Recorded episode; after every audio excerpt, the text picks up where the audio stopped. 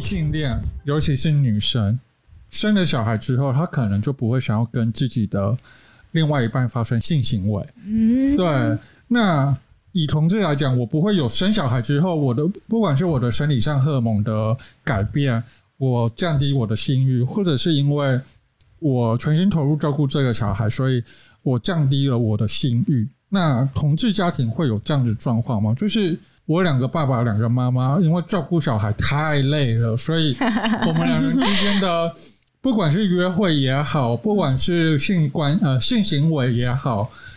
它还会延续下去吗？这我也很害怕。超前部署，我对，哎、欸，其实，在很多这个 呃，我们我们之前就会举办一些活动讲座嘛，那真的有人就有他就担心说，他伴侣很想要小孩，可是他不想。因为他担心说，今天如果我们真的有了小孩之后，那我们两个关系怎么办？嗯那你如果忙着照顾小孩的时候，那我怎么办？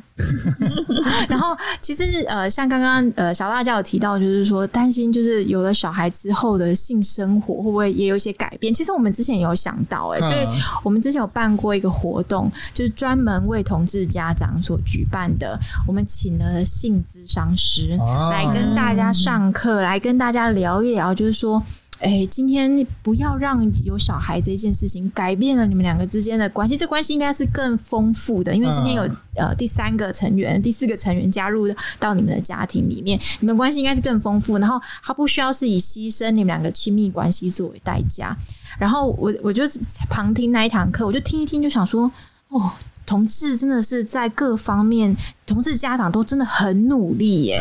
就是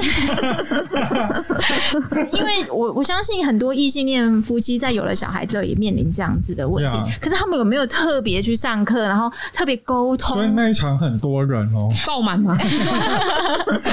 我相信未来会有这个需求会非常非常广大，所以呃，各位性咨商师可以开始准备考虑一下这个投入同志伴侣的这个这个业务这样子。我相信有一些听。总他们其实也是异性恋，也想要知道我可不可以报名？不会，很抱歉，同家会就是给同志的，